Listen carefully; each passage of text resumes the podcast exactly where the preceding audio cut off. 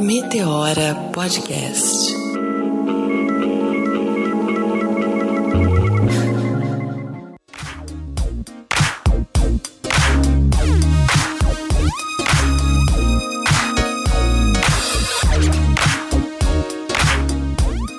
E tá começando mais um Meteora Podcast. Eu sou Cris Guterres e normalmente eu apresento esse programa acompanhada da minha companheira de todas as horas, Renatinha Hilário. Mas eu falei no programa passado que eu fui abandonada, gente. Eu fui trocada pelo Mano Brown.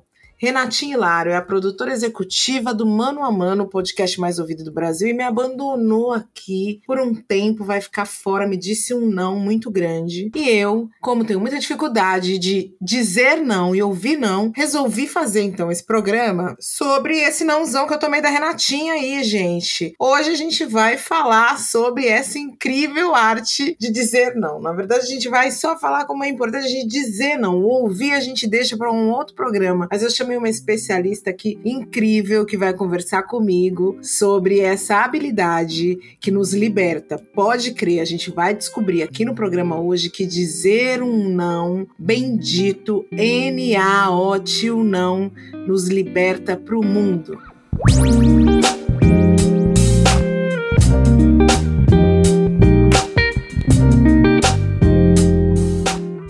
Eu sempre tive muita dificuldade para dizer um não. E eu acredito que haja ligação com o fato de eu ser uma pessoa que está sempre tentando agradar o outro e pertencer a um determinado grupo social. São inúmeros esses fatores que ficam por detrás dessa minha necessidade de agradar, é, como insegurança, personalidade controladora e a imagem que a sociedade acaba construindo sobre o meu corpo, porque eu sou uma mulher e sou uma mulher negra. Mas certamente eu tenho um momento em que a maturidade tem diminuído esse medo constante de não ser agradável aos olhos de quem tenta me definir. Eu tenho dito alguns orgulhosos e efusivos nãos. Não, não e não. E a cada negativa que eu tenho emitido, eu vou me parabenizando em voz alta. Parabéns, Cristiane. Você conseguiu vencer mais uma etapa desse processo que é difícil, é doloroso. Dizer um não para esse colega que acabou de pedir dinheiro emprestado. É, continua assim, vai lá que você chega longe dizendo não para um companheiro que tá abusando da sua cordialidade e disse não para aquele boy lixo ou para aquela girl lixo também que ligou te procurando de madrugada.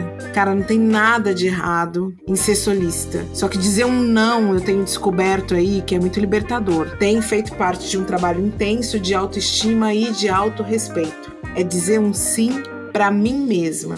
E eu quero convidar você ouvinte que tá aí a tentar. Por isso que eu trouxe hoje aqui no Meteora uma mulher muito relevante para me ajudar a disseminar. Vamos, a gente vai fazer a separação de letra a letra. N A O T não. Gente, deixa eu falar. Primeiro que quando eu convidei ela, eu já fiquei com medo dela me dar um não. Mas ela disse sim. E ela é Ana Maria D'Alessandro. Ana, por favor, chegue mais. Conte pra gente quem é você. Que mulher fabulosa é você, na verdade. Porque eu te conheço não é de hoje. Inclusive, a Ana tem muitos dos meus segredos, viu? Porque eu já sentei muito na poltrona da sala de terapia dela. Primeiro, muito obrigada, né, por eu estar aqui, aceitar esse convite. Foi muito gostoso, muito prazeroso, adoro falar, adoro falar para as pessoas e aquilo que a gente pode né, sempre saber que vai construir, que vai, vai trazer algo positivo para o outro é muito recompensador. Eu, eu sou psicóloga, né, formada em psicologia, eu fiz duas pós-graduações, uma em clínica e uma em bioética, porque eu estou sempre estudando, né, eu tenho um grupo de estudos, eu faço um monte de coisa. E eu também tenho trabalhos voluntários. Um, eu comecei com trabalho voluntário na Fundação Abrinq, em que eu fazia parte do comitê de, eh, dos psicólogos, né, e a gente, eu também ajudei lá a fazer, ah, esse, essa parte é legal, eu fiz, eu desenvolvi junto com um grupo né, de, de outros profissionais, o manual do, do, do profissional voluntário da psicologia para a Fundação Abrim. Isso foi muito prazeroso. Depois disso, eu, eu vim pensando né, o que, que a gente faz na vida. Bom, é, não exatamente nessa, nessa ordem, mas eu, eu estou na Cruz Vermelha, né, faço parte dessa grande, maravilhosa entidade, eu vou chamar assim. Como psicóloga, eu atuo sempre na minha área, por estar sempre atuando na minha área, que eu acho que é onde eu vou, onde eu sou mais útil. Né? Eu faço parte, eu tenho parcerias com o Uniped, que é com a Elaine Alves da USP, né? É, é muito legal porque trabalho com emergências e desastres, né? O papel do psicólogo nesse lugar. Eu fiz alguns trabalhos lá também. É, é, uma rede, né? Eu adoro fazer parte de redes. Eu sempre fiz parte de redes. Eu não vou, eu vou morrer fazendo parte de redes. E cada uma de um jeito. E eu acho isso muito legal. Eu estou no grupo Mulheres do Brasil, em que eu estou dentro do apoio emocional, é, no comitê de apoio emocional, que é muito legal. Eu faço parte também do comitê de igualdade racial, que é bárbara, adoro fazer parte. Sempre estou junto com a Andréa Cruz, né? Eu e a Déia, a gente faz aquela parceriazinha boa. Nossa colunista aqui do Meteora, Andréa Cruz. Nossa mentora. Ah, Dé, é uma graça, adoro ela. E, e também dou uns pitacos em políticas públicas. E eu sou aquela, aquela andorinha que, junto com as outras andorinhas, a gente faz um belo verão. É muito legal. Porque uma pessoa sozinha não faz nada. Mas quando você está junto com a outra potência, são potências que se unem e que conseguem mudar muita coisa. E essa sou eu, atuo em consultório, atuo em, né, eu tenho a parte da clínica, fui consultora de projetos sociais, né, com ênfase em geração de renda, muito legal esse trabalho também. Gente, eu sou um monte dessas coisas todas, eu sou um monte em mix e eu sou isso.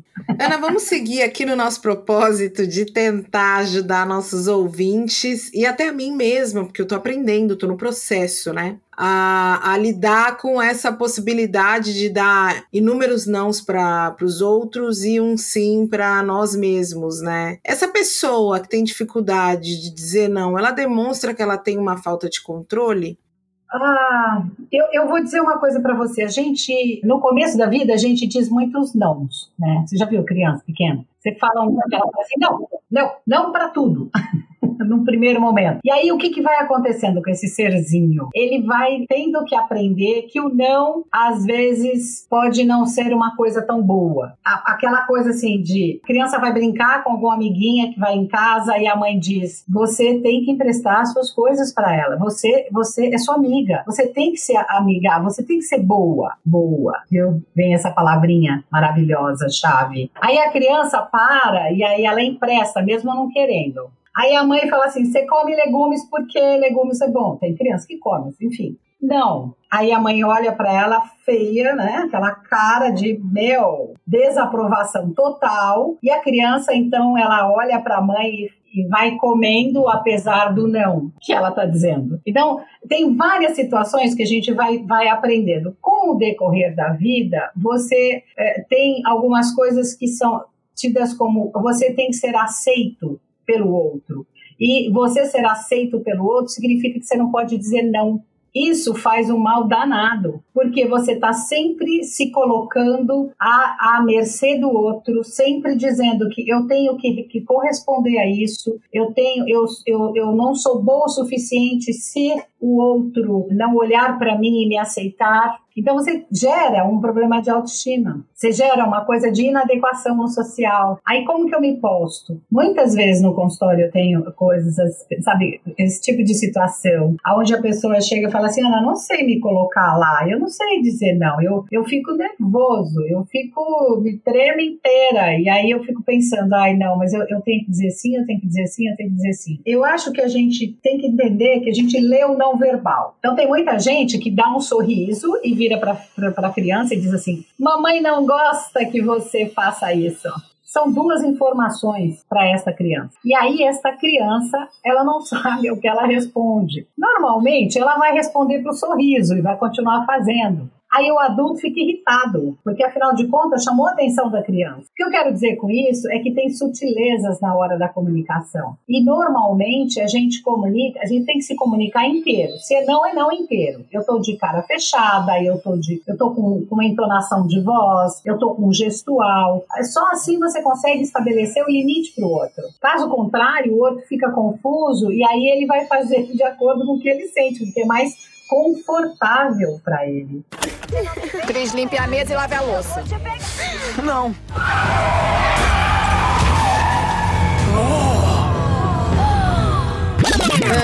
Essa confusão que eu gero no outro entre um não é, assertivo, né? Não, não vou fazer. E um não que te, te gera esse, essa, esse momento de dubiedade, porque é aquele não sorrindo, esse não que deixa ali um espaço. E isso acontece também quando a gente é adulto, né? A gente não só faz isso com crianças, mas também fazemos isso com os adultos, porque às vezes a gente fala aquele não, a gente não consegue comple completar, não é completo, deixa uma margem. E aí a pessoa vai e aproveita dessa margem e tenta enfiar ali os pedidos dela para fazer com que em algum momento você diga sim, né? Eu costumo dizer que é a barganha, né? Quando a gente tem isso na vida né, da infância, né, na adolescência, a gente, a gente começa assim, vamos dizer. Quando você chega na vida adulta, você reproduz. Só que aí na vida adulta a gente tem mais como é que eu vou dizer, mais ferramentas para ajudar, para manipular e para, enfim. E aí em qualquer setor da sua vida, seja no pessoal, no profissional, em qualquer setor da sua vida, isso tudo vai estar presente. E aí vai depender muito de como você lidou com os nãos que você recebeu lá na infância.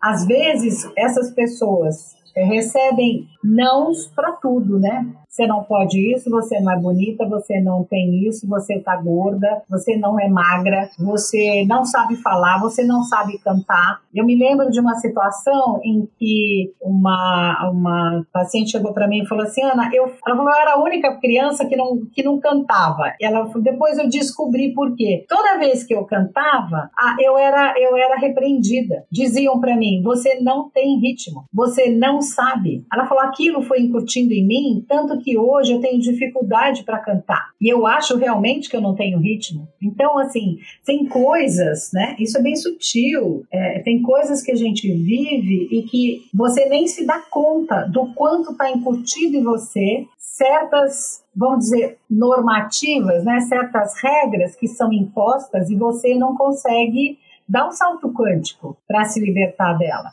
Eu tô aqui ouvindo você falar e tô me reportando à minha infância. Tô, tô assim, no meu imaginário, vivendo alguns momentos em, em que eu ouvi alguns nãos. E quando você traz essa, essa fala do não, você não sabe cantar, não, você não sabe dançar, não, você não é boa para fazer tal coisa. As pessoas costumam dizer isso, às vezes, sorrindo. Só que, na verdade, é uma fala extremamente violenta, que nos, que nos limita, né? Coloca a gente numa caixinha, deixa a gente quadradinho e faz com que a gente acredite, não, eu não sou boa nisso. Eu reproduzi essa frase várias vezes, eu não sou boa em tal coisa, eu não sou boa em tal coisa, mas eu nunca nem tentei fazer, né? Isso é uma coisa que depois a gente vai precisar na vida adulta de muitas horas bundas de terapia para poder se libertar desse, desse conceito que foi colocado na gente. É isso mesmo. E, é, é eu acho que partindo do pressuposto de que nós temos uma família funcional, ok? Funcional. Dentro dessa família funcional, existe isso, isso que eu disse. Imagine numa família que não é funcional. É um horror. E, então, é, se eu parto do pressuposto de que estes pais não tiveram uma cartilha e estes pais podem estar repetindo aquilo que eles vivenciaram na sua vida com os pais, que normalmente isso acontece. Então, assim, eles dão como certo. É tá certo isso que eu tô fazendo. Milhão de contos funcionou comigo. A pergunta é: será que funcionou mesmo? Ah, eu acho que não sei. De verdade. E aí, o que você faz? Você deixa de salientar a habilidade, a expertise, o, no, o, que, que, o que, que aquela criança ou aquele jovem ou, ou, ou, esse adulto, porque isso cabe em qualquer situação, né? O que, que ele tem de bom? Então eu percebo que às vezes você dizer para o outro, puxa, olha, você se superou nisso, que legal. Meu, isso é um incentivo que não tem preço. Isso empodera. Eu costumo dizer que dá, meu, dá potência para a alma. Então você tem que, você tem que é, o não, ele é um, uma coisa fundamental, porque você vive em sociedade. E em sociedade você tem que saber até onde você pode ir porque senão você vai se estourar. Aí fora tá cheio de perversos que te consomem. Então você tem que saber, saber estabelecer o limite. E você faz isso dizendo um não. Não significa que você não possa elencar as, as boas coisas que aquela pessoa tem. O lado bom, o lado positivo. Porque você vive isso é, é a vida toda, né? Você pode ter alguma coisa que você não pode. Enfim, não sei se eu respondi. Às vezes eu dou umas viajadas bem boas, viu?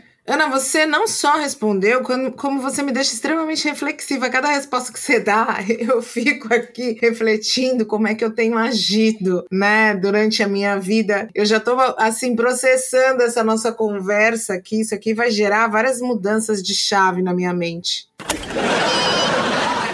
Alô? Uh, não. Ana, eu comecei o programa fazendo essa brincadeira da Renatinha, né? Que ela me disse um não. Mas a Renatinha até mandou uma pergunta para você, porque eu e ela, a gente conversa muito sobre oportunidades, né? E a gente já há um tempo que a gente vem desenvolvendo uma conversa que está relacionada com o fato da gente dizer sim para muitos dos convites de trabalho que a gente recebe e porque a gente teve muita dificuldade de chegar aonde nós chegamos. Nós demoramos muito. Nós não somos mulheres que logo que a gente entrou na faculdade, a gente já foi fazer estágio em grandes empresas, a gente já teve possibilidades, portas abertas, trainee, muito pelo contrário, a gente teve que, assim, ser muito ligeiras, ter uma estratégia fabulosa para construir o nosso nome. Só depois, já bem mais velhas, é que a gente conseguiu entrar nesses espaços de poder, né, corporativo. E até que isso chegasse, isso acontece com a gente ainda hoje, a gente foi dizendo sim para muitos dos convites de trabalho, porque a gente descobriu, a gente sabia que não haviam muitas oportunidades para nós. Então a gente sempre acreditou que aquela ia ser a única, tipo um convite, agora eu tenho que aceitar, porque se eu recusar, eu não vou ter outro novamente. E isso nos torna exaustas, cansadas, porque a gente aceita muita coisa, a gente dá conta, mas a gente perde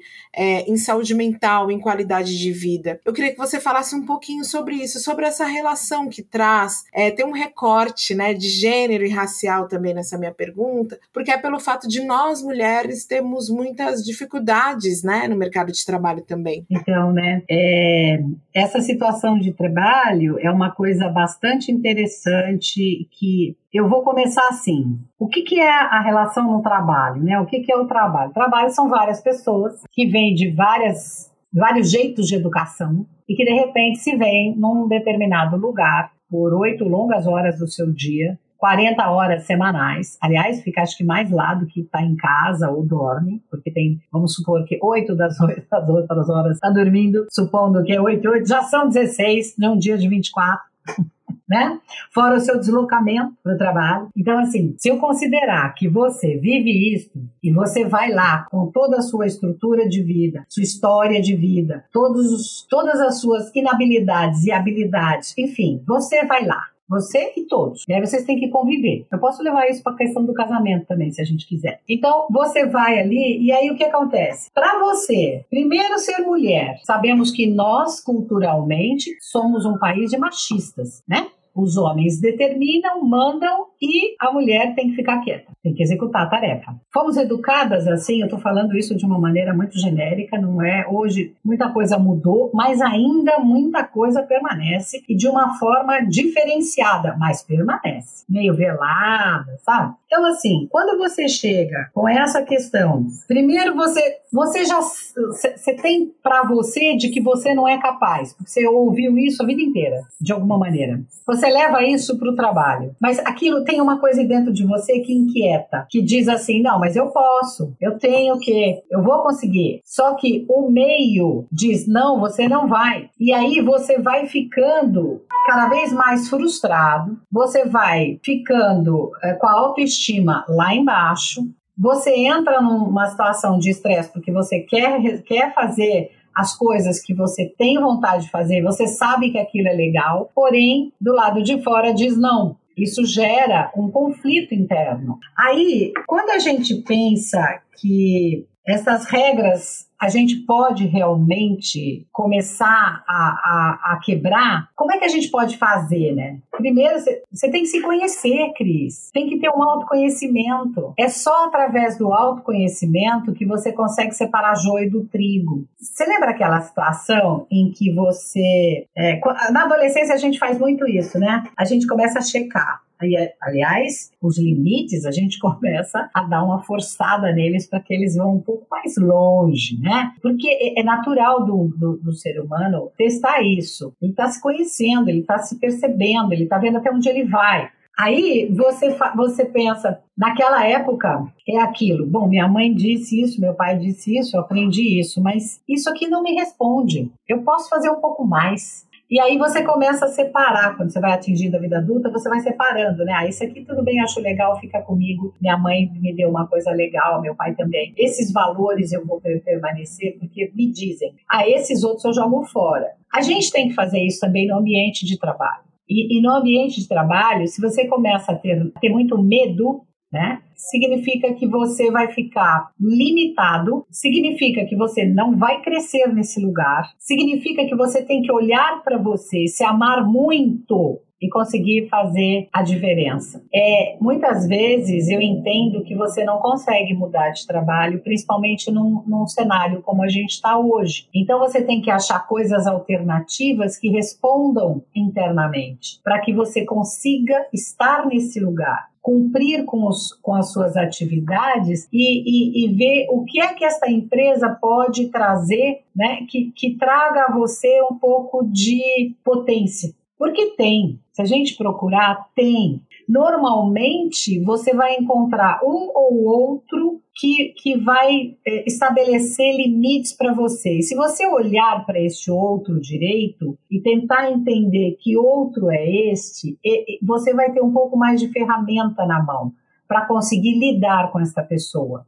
E eu costumo dizer que no meio corporativo a gente tem muitas relações abusivas. Muitas. No, God! No, God, please, no! No!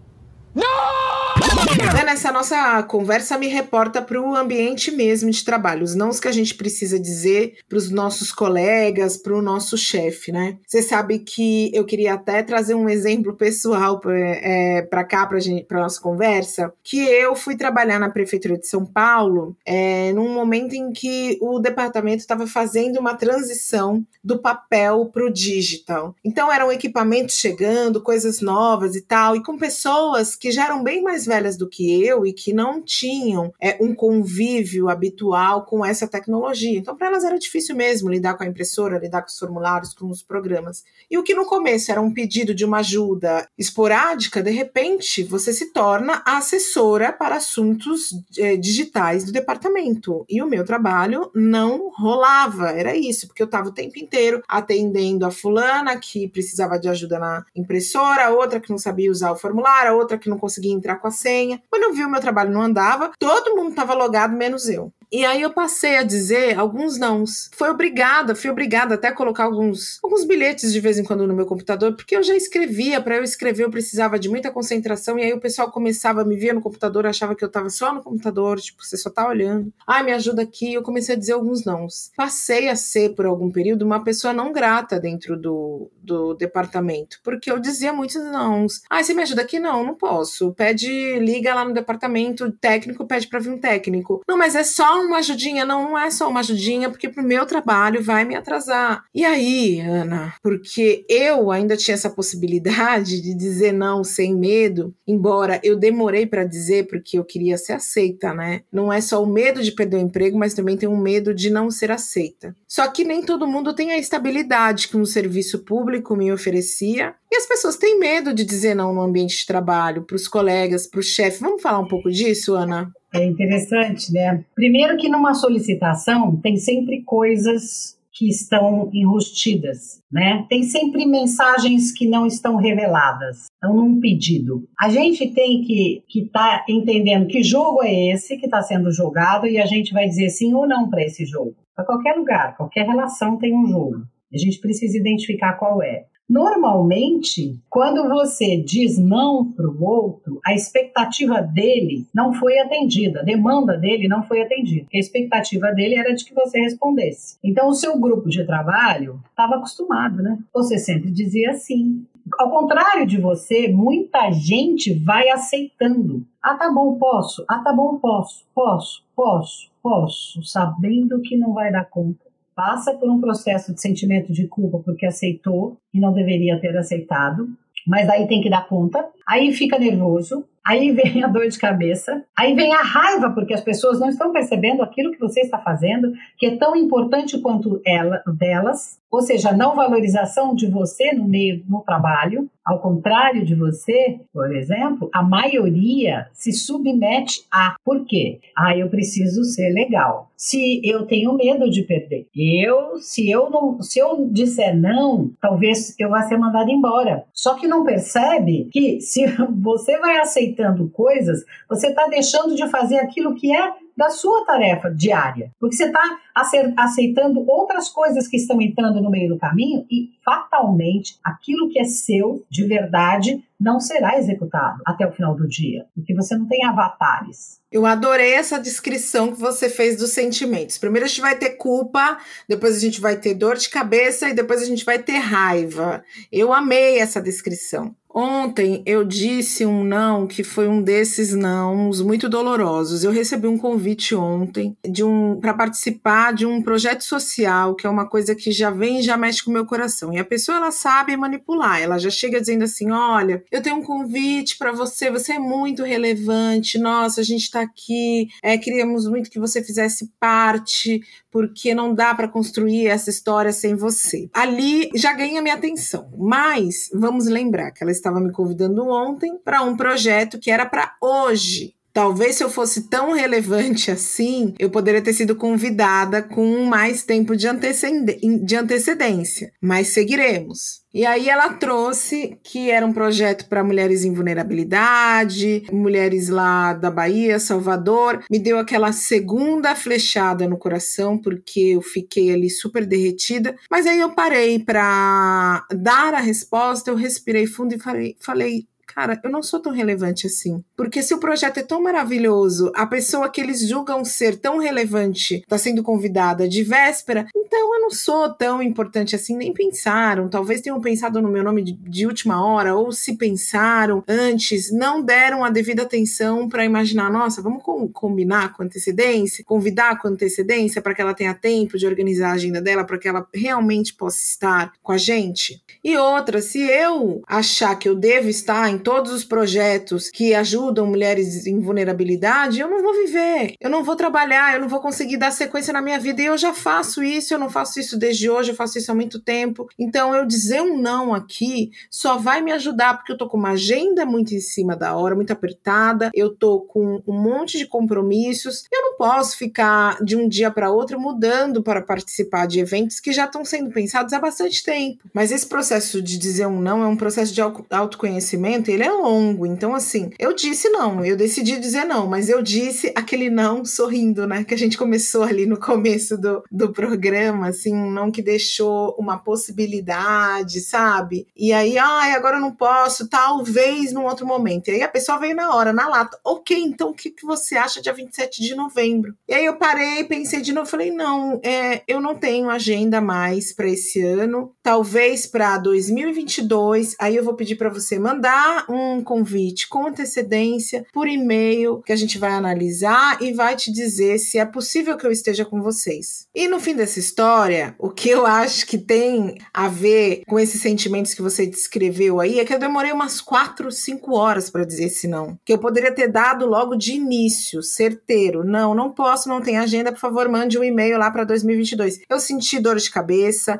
depois no final eu senti raiva porque eu tinha demorado a dizer esse não, senti raiva de mim, senti raiva do convite. Eu senti todas essas confusões aí que você falou. Eu estava aqui pensando quando você ia falando, eu, eu tava rindo porque eu falei assim, cara, quantas situações a gente vive. Eu também já vivi isso muitas vezes, né? Ainda vivo, porque eu tô viva, graças a Deus, no meio. Às vezes eu sou capturada e não percebo. Né?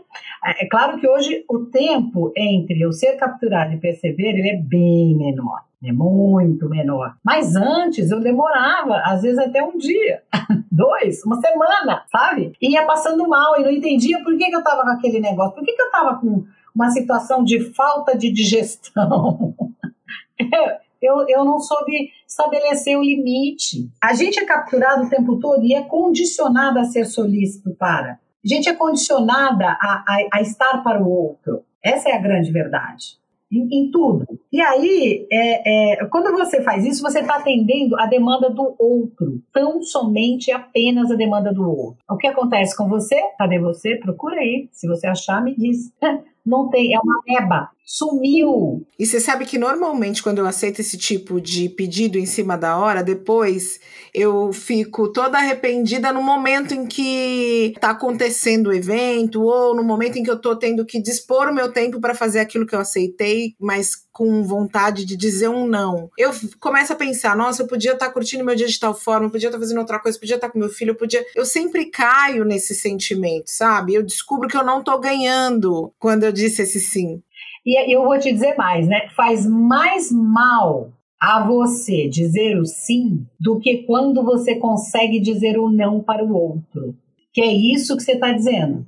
Eu fico tão mal, eu fico tão enjoada, eu fico com raiva e aí eu vou te dizer o que rola. Aí você fica com raiva. Você vai pôr essa raiva onde? Normalmente a gente joga pro estômago, porque é onde digere. Ou vai pro fígado, né? Aí você, você fica irritada, vem a irritabilidade. E aí você, nas suas relações, você, você, você transmite essa irritabilidade. Aí você deixou de estar naquela situação para ir para as outras da sua vida. Pronto, já começou a fazer meleca na sua vida e você não percebeu né? Aí, quando, conforme você tá nessa, nessa situação, o que acontece com você? Você fica incomodada o dia, as relações não vão sendo satisfatórias porque você não tá satisfatória com você, e automaticamente o outro, às vezes o outro traz alguma coisa que é um gatilho para aquilo que você é, viveu para essa situação que está mal digerida. Aí você fica com raiva de você. Aí conforme vai passando isso, aí bom, vamos lá. Você não dorme, não dorme, porque aquele trem fica na cabeça. Aí pensamentos intrusivos o tempo inteiro. Aí você fica ansiosa.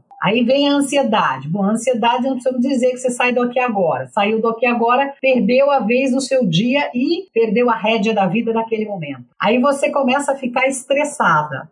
Meu, aí eu vou perguntar, vou dizer para você assim, olha, veja que teve coisas, tiveram coisas que vieram veladas nessa solicitação. Olha, eu, o, que, o que, que ela tinha que fazer? Eu, eu, Cris, eu, eu tenho uma, um grupo X, é, são pessoas que são assim, assado, e você seria muito importante se pudesse ir lá dar uma palavra.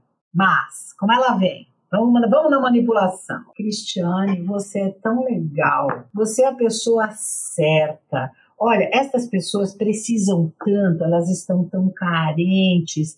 Você, se você for lá, vai dar um, um clima, vai, enfim. Aí você fica pensando em todas as outras situações que você já viveu, que você sabe que é bom, você sabe que de verdade empodera, você sabe que as pessoas vão se identificar com a sua, com a sua pessoa, etc, etc, etc. Porém, é muita sacanagem do outro né? Este outro está manipulando você. Ela não está te pedindo uma coisa. Eu acho que você saiu brilhantemente, você soube dizer ou não, apesar de tudo, todo esse rebuliço que causou. Agora tem outra coisa, né? Você, você tem que ser firme e forte e pôr um ponto. Você pôs um ponto e vírgula e deu a, a possibilidade, né, dela jogar. E aí você teve que dizer não duas vezes como que você, Cris, não vai atender a um pedido tão meigo, tão carinhoso, de tanta importância para tantas pessoas? Porque você, Cris, que chegou onde chegou, porque você se nega a fazer isso. Porque você, Cris, e aí vai embora, se quiser eu cato um monte. Ana, pelo amor de Deus, eu tenho várias delas. Vocês disseram Manda ver. Manda ver. Não? Quero aproveitar para a gente falar agora desse não, do não materno. Você, Ana, acompanhou a minha jornada de maternidade. Você sabe que eu me tornei mãe de um indivíduo que já veio com idade suficiente e aprendizado da vida para manipular uma pessoa que ama. E aí, eu não sei se isso é uma verdade absoluta, mas eu tenho conversado com muitas outras mulheres que são mães, e eu acho que a culpa é um sentimento que acompanha as mulheres, principalmente depois da maternidade. Eu, depois que me tornei mãe, virei Cristiane culpada da Silva Guterres. É exatamente isso. A culpa que eu sinto quando eu digo não pro meu filho me arde o estômago, queima, é, tudo, o sangue ferve. Que, que é isso que acontece comigo, Ana? Ainda mais eu que me tornei mãe por adoção e tudo eu fico, ai, tadinho do meu filho já sofreu tanto, ai, tadinho do meu filho já sofreu tanto. E eu não posso deixar que essa situação siga dessa maneira. Existe uma cobrança muito grande em cima da mãe por todos os resultados que o filho der na vida, né? Então, se o seu filho for uma ótima pessoa, ele é um ótimo cidadão. Agora, se ele for um péssimo cidadão, ah, porque a culpa é da mãe, a mãe que não deu educação. Eu reflito muito até também quando a gente coloca muita culpa na mulher sobre é, os, os homens machistas. Ah, porque nós mulheres somos as responsáveis por não educar homens machistas, sabe? Por que, que tem que ser nós mulheres? E por que, que a gente não pode mudar essa frase para dizer nós, sociedade, o casal, o homem, a mulher, as pessoas até. A gente tá numa sociedade onde a gente não fala mais simplesmente de homem e mulher, a gente tem pessoas LGBTQIA, que já não se enquadram nem no gênero feminino, nem no gênero masculino. Então, talvez a sociedade, a gente precisa fazer isso juntos e não a mulher. Essa culpa que tem sobre nós, né? Que essa, essa cobrança que gera uma culpa sobre nós, mães. Você disse uma coisa que eu acho muito interessante. Primeiro, fato é que vem aquela coisa do eu tenho que eu tenho que acertar. Eu vou dizer para você o seguinte, né? Primeiro, filho precisa do limite. E o Cris, mãe educa, né? Do, do educar e do latim, manja? Que a coisa bonitinha, aquela coisa bonitinha, que é assim, né? Conduzir para fora é, é, é preparar para o mundo, é conduzir a pessoa para fora de si mesma, mostrando as diferenças que existem em viver na sociedade. É, se eu parto desse pressuposto, eu vou dizer para você que a gente tenta fazer com que os filhos não sofram, que eles não, não podem ser excluídos. Lembra, a gente era excluída de grupinho de vez em quando, mas a gente não pode imaginar que eles possam passar por isso. Se a gente puder passar um tapete vermelho e a gente ficar lá embaixo, segurando, e eles pisarem em cima, a gente vai fazer. Isso é saudável? Na verdade, você está mais com receio daquilo que você sente, porque você que tem nesta memória. Ele está começando. A gente não pode esquecer que determinadas coisas que eles, eles precisam viver, esses não.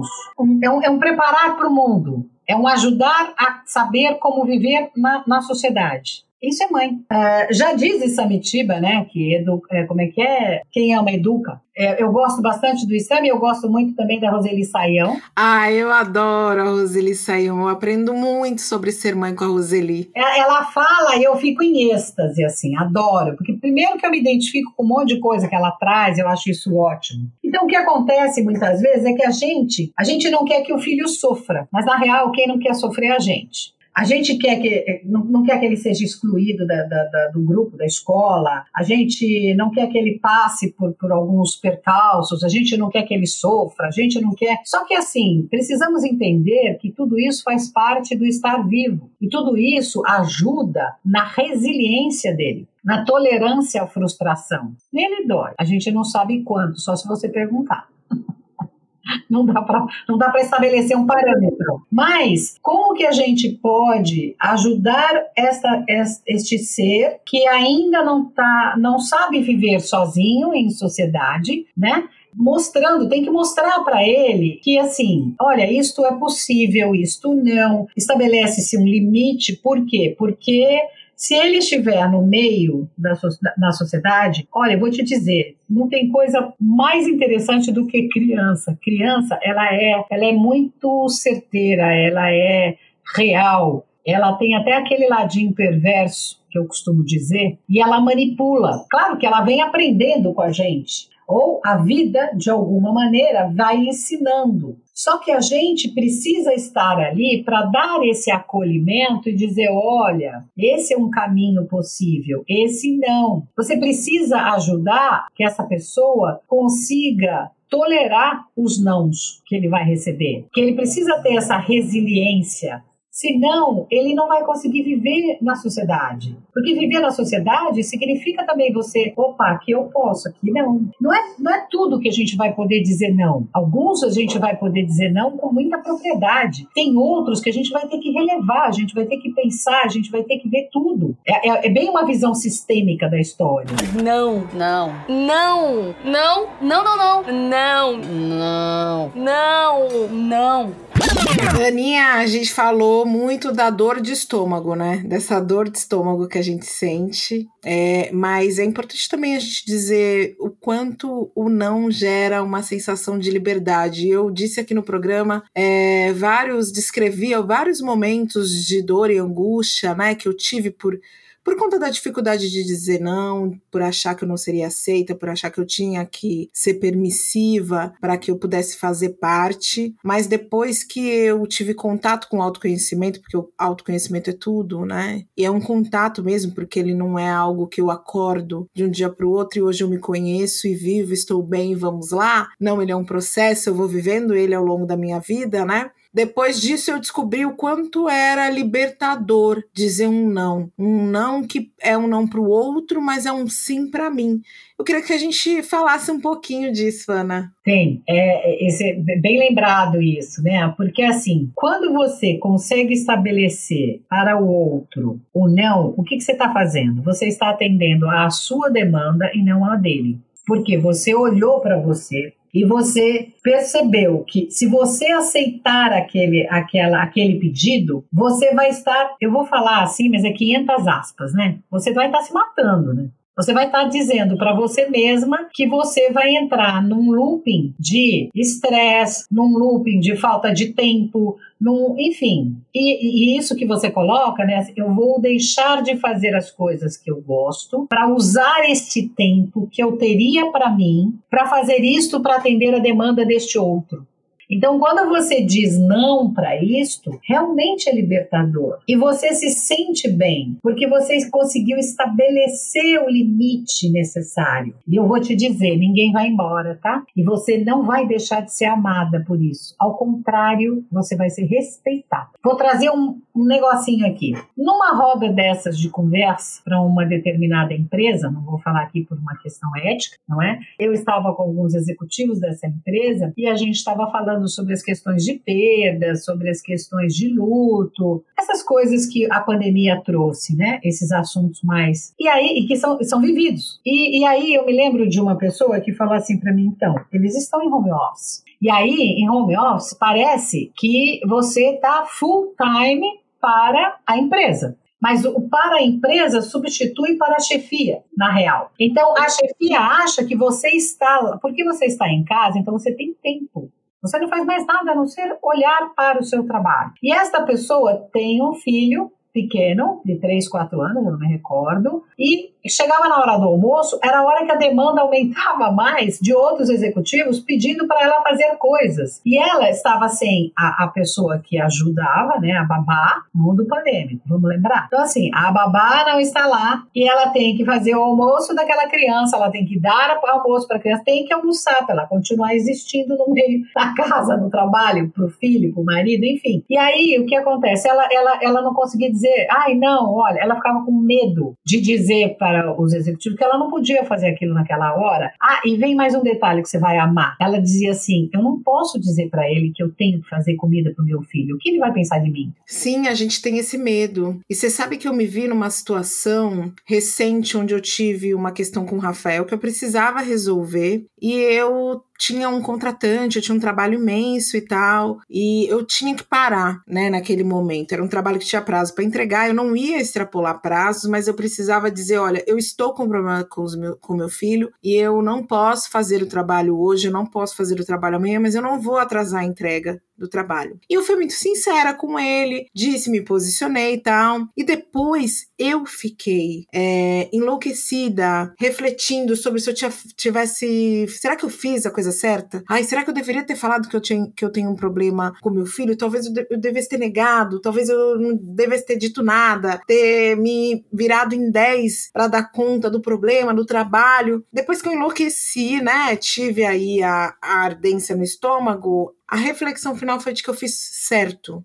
Eu pontuei que eu tenho filho, meu filho é importante para mim, existe um momento em que eu preciso parar para resolver os problemas do meu filho, mas isso não vai me tornar uma profissional menos competente ou menos dedicada por conta disso. Até muito pelo contrário, eu acho que o fato de nós mulheres, as que temos, nós que temos a possibilidade de de cuidar diretamente do nosso filho, de estar tá ali com o nosso filho, principalmente quando a gente não tem uma pessoa para nos ajudar, muitas vezes, é, muitas vezes não, acho que sempre desenvolve é, competências e habilidades que a gente vai utilizar no mercado de trabalho né, de uma maneira muito é, poten potencializadora.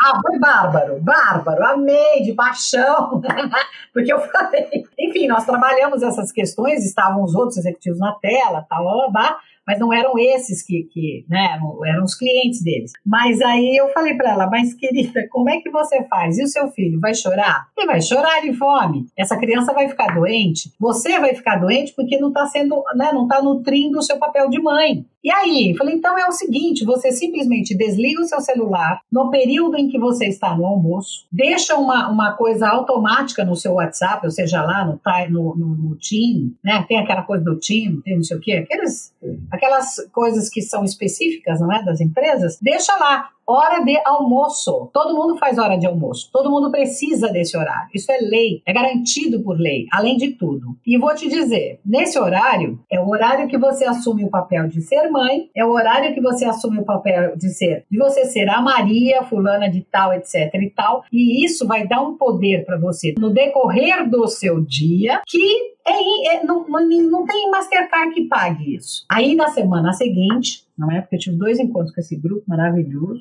Aí ela vira para mim e fala assim: ah, eu preciso dizer uma coisa aqui. Eu, eu fiz o que você falou e Ana ficou super tranquilo. Ela falou: eles diziam assim: não, tudo bem, fica, fica bem, não tem problema, a gente vê isso depois. A outra tinha problema que o chefe dela falava com ela 10, 11 horas da noite. Aí eu dizia para ela: como é que fica seu seriado que você tá lá relaxando? Ou que você tá lá na conversa com, seu, com, com, com suas amigas ou com seu filho, sei lá. Ela falou: é, você tem razão, porque eu fico interrompendo e aí acho que. E aí tenho que responder. Falei, Quem disse que tem? Onde está escrito? E aí ela conseguiu também estabelecer o limite para o chefe. Ela não perdeu o emprego, ao contrário, ela foi respeitada, porque se ela estabelece esse limite para o outro e ela diz: eu preciso ser respeitada neste meu momento, o outro quer mais é que esta pessoa esteja com ele, porque ela vai saber estabelecer os limites para um monte de outras coisas. Olha, para ajudar. Primeiro, você tem que saber de você, você tem que se conhecer, você tem que ir atrás do seu autoconhecimento, seu autodesenvolvimento. Porque a partir do momento que você sabe de você, você consegue a potência necessária para estabelecer o limite para o outro, sem ficar com sentimento de culpa, sem ficar com a dor de estômago e etc.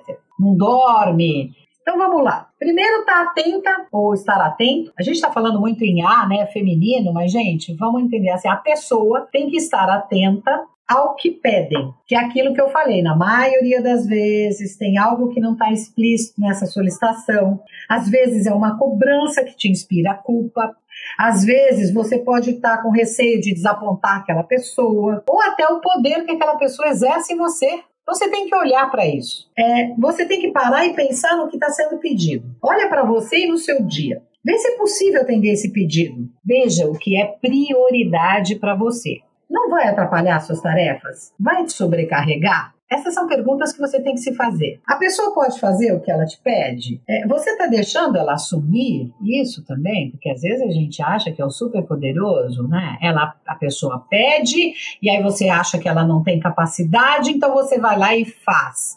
Então, peraí, tá na hora de abrir mão de algumas coisas, deixar que o outro também aconteça. Você quer agradar essa pessoa fazendo o que ela te pede? Por que você quer fazer isso? Tem que se perguntar. Você vai se sentir culpada se você recusar? Faz um, né, um exame aí de, de consciência. Por que você se sentiria culpada? E aí você vai começar a achar coisas e vai entender. E aí vai poder quebrar esse paradigma. Você tem medo que essa pessoa te abandone?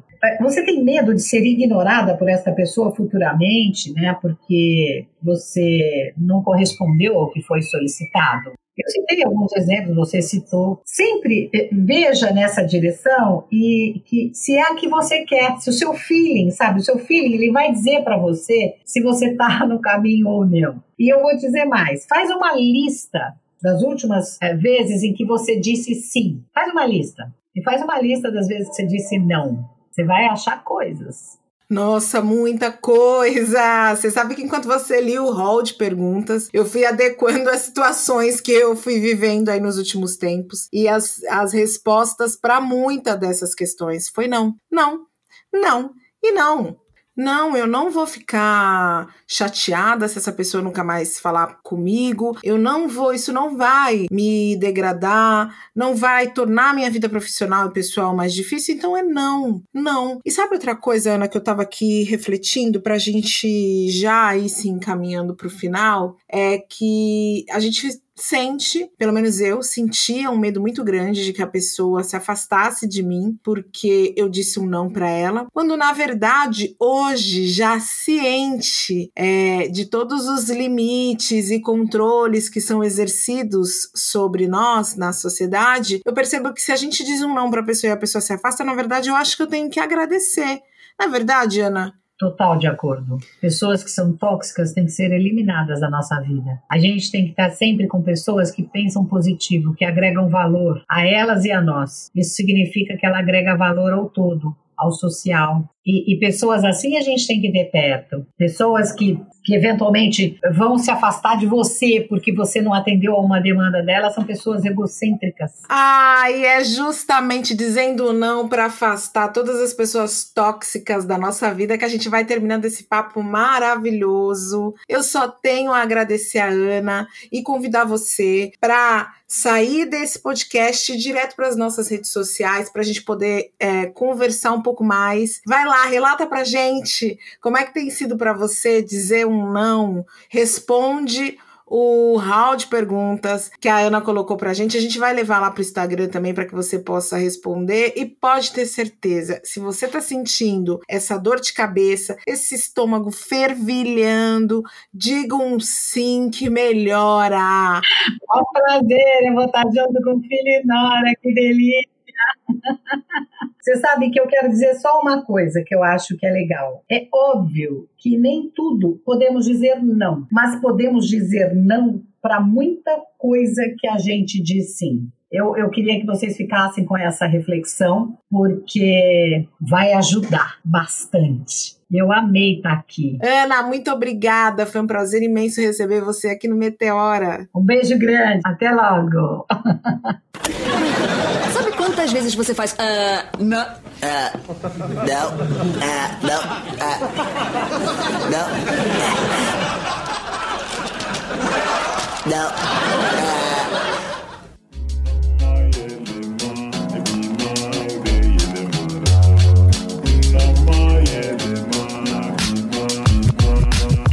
Podcast editado por Voz Ativa Produções.